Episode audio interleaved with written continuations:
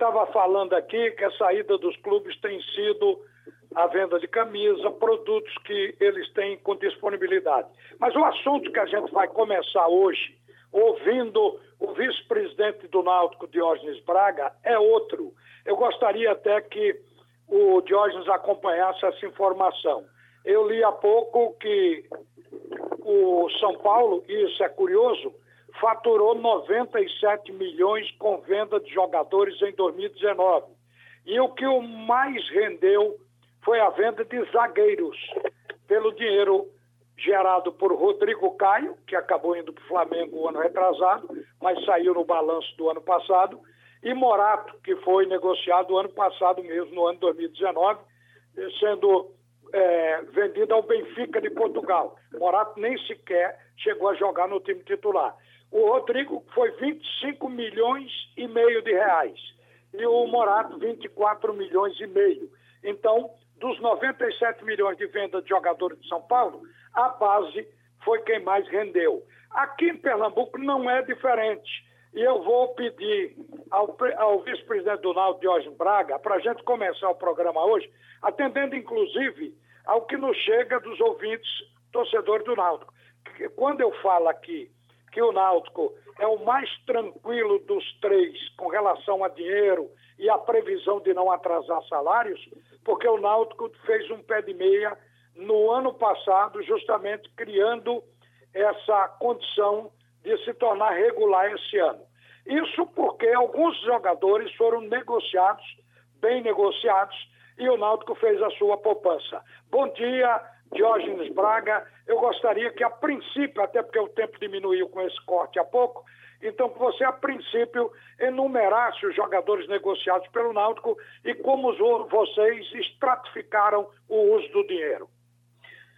Bom dia, Ralf. Bom, bom dia, Geraldo. Bom dia aos ouvintes da Jornal Especial Torcida Alvirrubra. Só um adendozinho. A gente não fez poupança, não. Seria muito bom que tivesse feito. A gente, nós criamos recebíveis como esse do Flamengo, por exemplo, em que a gente cria créditos que a gente vai buscar.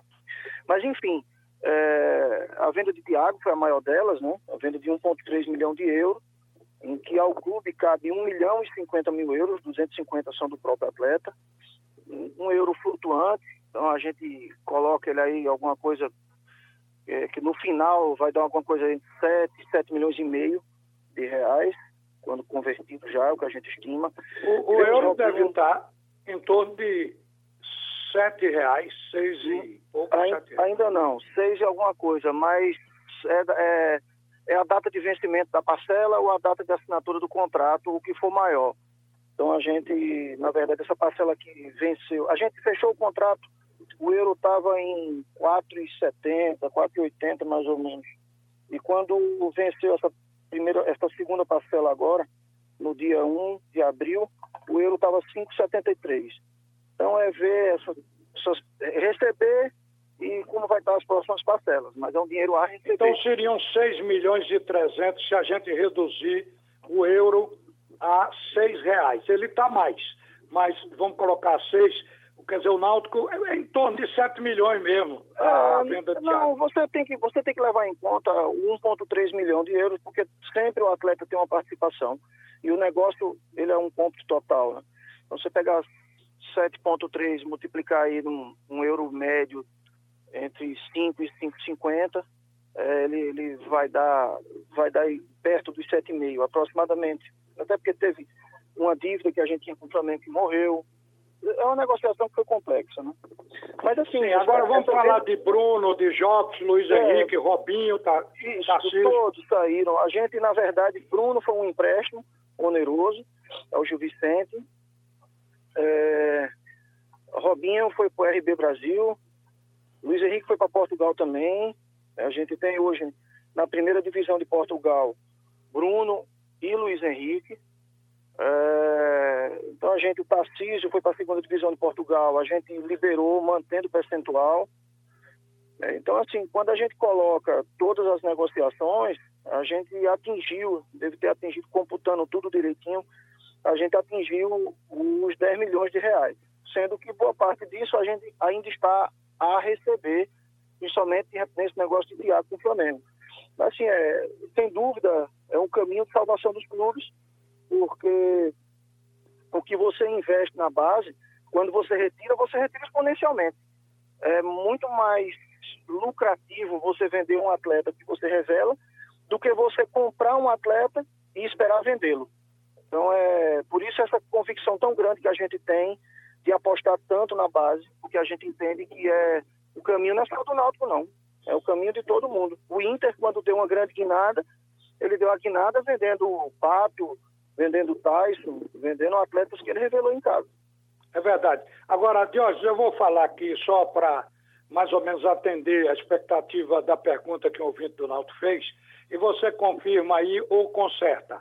O goleiro Bruno, ele foi para o Gil Vicente de Portugal por 60 mil. O, Perfeito. Não é?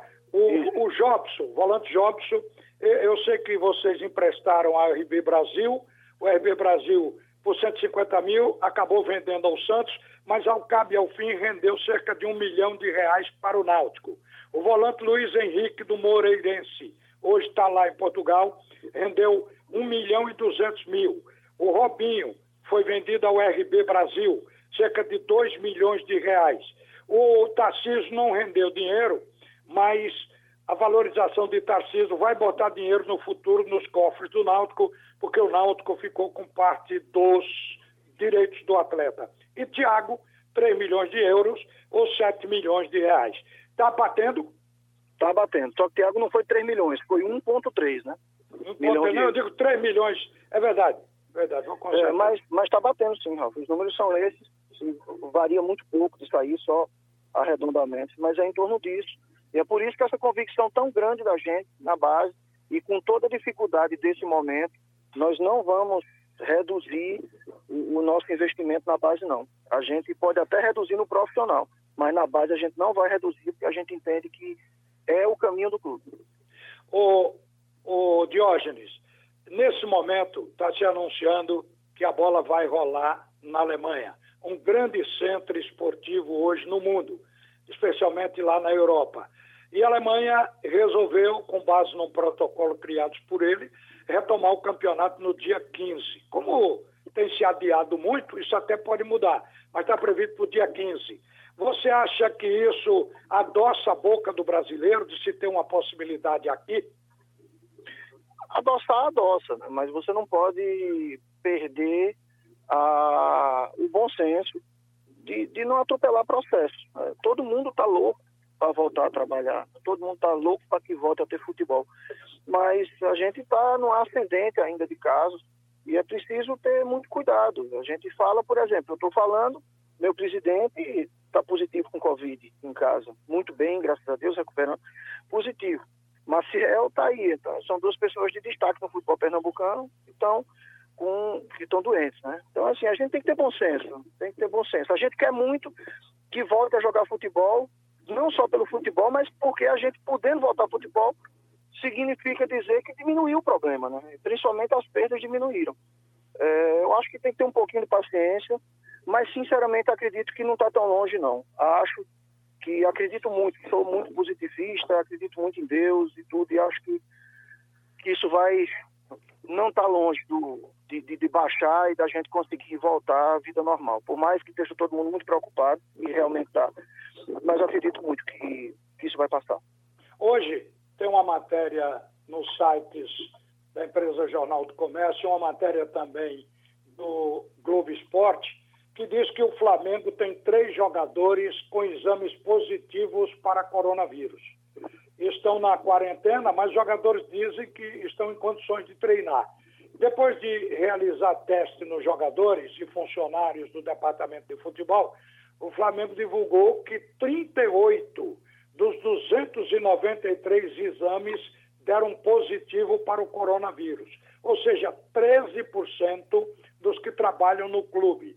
É, agora, três jogadores. E o Flamengo está continuando, vai treinar, está achando que pode passar por cima disso. Na sua opinião, isso aí é abusar da sorte? Pode ser que sim, mas depende do protocolo que eles tenham. Se esses jogadores estiverem realmente isolados, e provavelmente também, né, devem estar sintomáticos, então devem deve desenvolver imunidade sem sentir sintomas, Mas, assim, é, é muito de cada clube. E, e, eles têm a estrutura de testar todo mundo. Isso clareia muito, Ralf. A grande dificuldade é você fazer as coisas no escuro. Eles ainda podem testar e dizer: esses três atletas não vão ficar isolados. E os outros podem treinar. O problema é você voltar sem um protocolo. Por isso que eu tenho insistido tanto dessa apresentação de protocolo. Eu acho que é o ponto base da gente falar em voltar a jogar. Não adianta a gente pensar em data, pensar em nada. Primeiro a gente tem que pensar que protocolo seguir e se esse protocolo ele passar segurança, aí a gente pode pensar em voltar. Mas primeiramente tem que se definir um protocolo, ser debatido entre as entidades esportivas e de saúde. E chegando em um consenso, aí sim se pensa em voltar. É, agora, o que a gente também ontem noticiou aqui é que aqueles testes, aqueles kits que seriam comprados para o futebol de Pernambuco para testar os jogadores ao chegar no centro de treinamento, hoje já não se tem possibilidade de tê-los porque a federação desistiu da compra e quem acabou levando os kits foi o Grêmio, porque é uma coisa difícil de se encontrar para pronta entrega. Isso atrapalharia uma volta para vocês ao futebol? Eu acho que a testagem ela é, ela é muito importante, mas não existe só esse existem vários outros. Eu acho que se buscando, encontra. Mas é preciso ter o recurso, não é barato, não é barato. É um, um, hoje você buscando comprar, você vai gastar no mínimo perto de 200 reais por kit. Então é, é muita gente para você testar. Os clubes não têm dinheiro. Eu acho que as federações elas não vão ter dinheiro de fornecer kit para todos os clubes. Eu acho que tem que haver um, uma entrada da própria CBF. Porque se é tão importante o calendário, e é, eu entendo que isso tem que haver um nível de subsídio. Certo. Jorge, obrigado por participar com a gente do Bate e Rebate. A Rádio Jornal lhe agradece e um bom dia, viu? Bom dia, sempre à disposição e deixar claro aqui a, a grande felicidade que a gente teve da notícia já da, da melhora de, uma, de um início de recuperação de Marcel. Se Deus quiser, ele esteja de volta bem em breve. Nós estamos felizes por isso, porque significa uma notícia boa, positiva, a regressão da doença. Ô, Ralf. Agora, gente, Ralf. Só um minuto. Diga, Geraldo. Não, tem aqui José de Jaboatão, do Guarapes, que ele diz assim, eu e algumas pessoas que realizamos a compra da máscara solidária do esporte na loja online do clube, não recebemos as mercadorias e também não estamos tendo qualquer informação da entrega. Aí ele está é, pedindo, por gentileza, que acelere a entrega, porque estão querendo usar máscara que compraram, certamente são rubro-negros e compraram no esporte. Dado o recado, diga você. Não, mas Geraldo, isso aí é importante.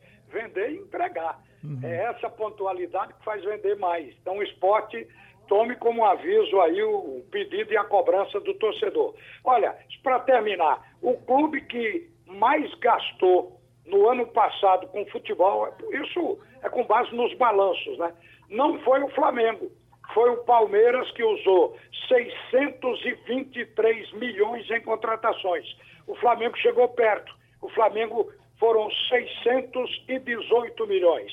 Haja dinheiro. Bom dia, Geraldo.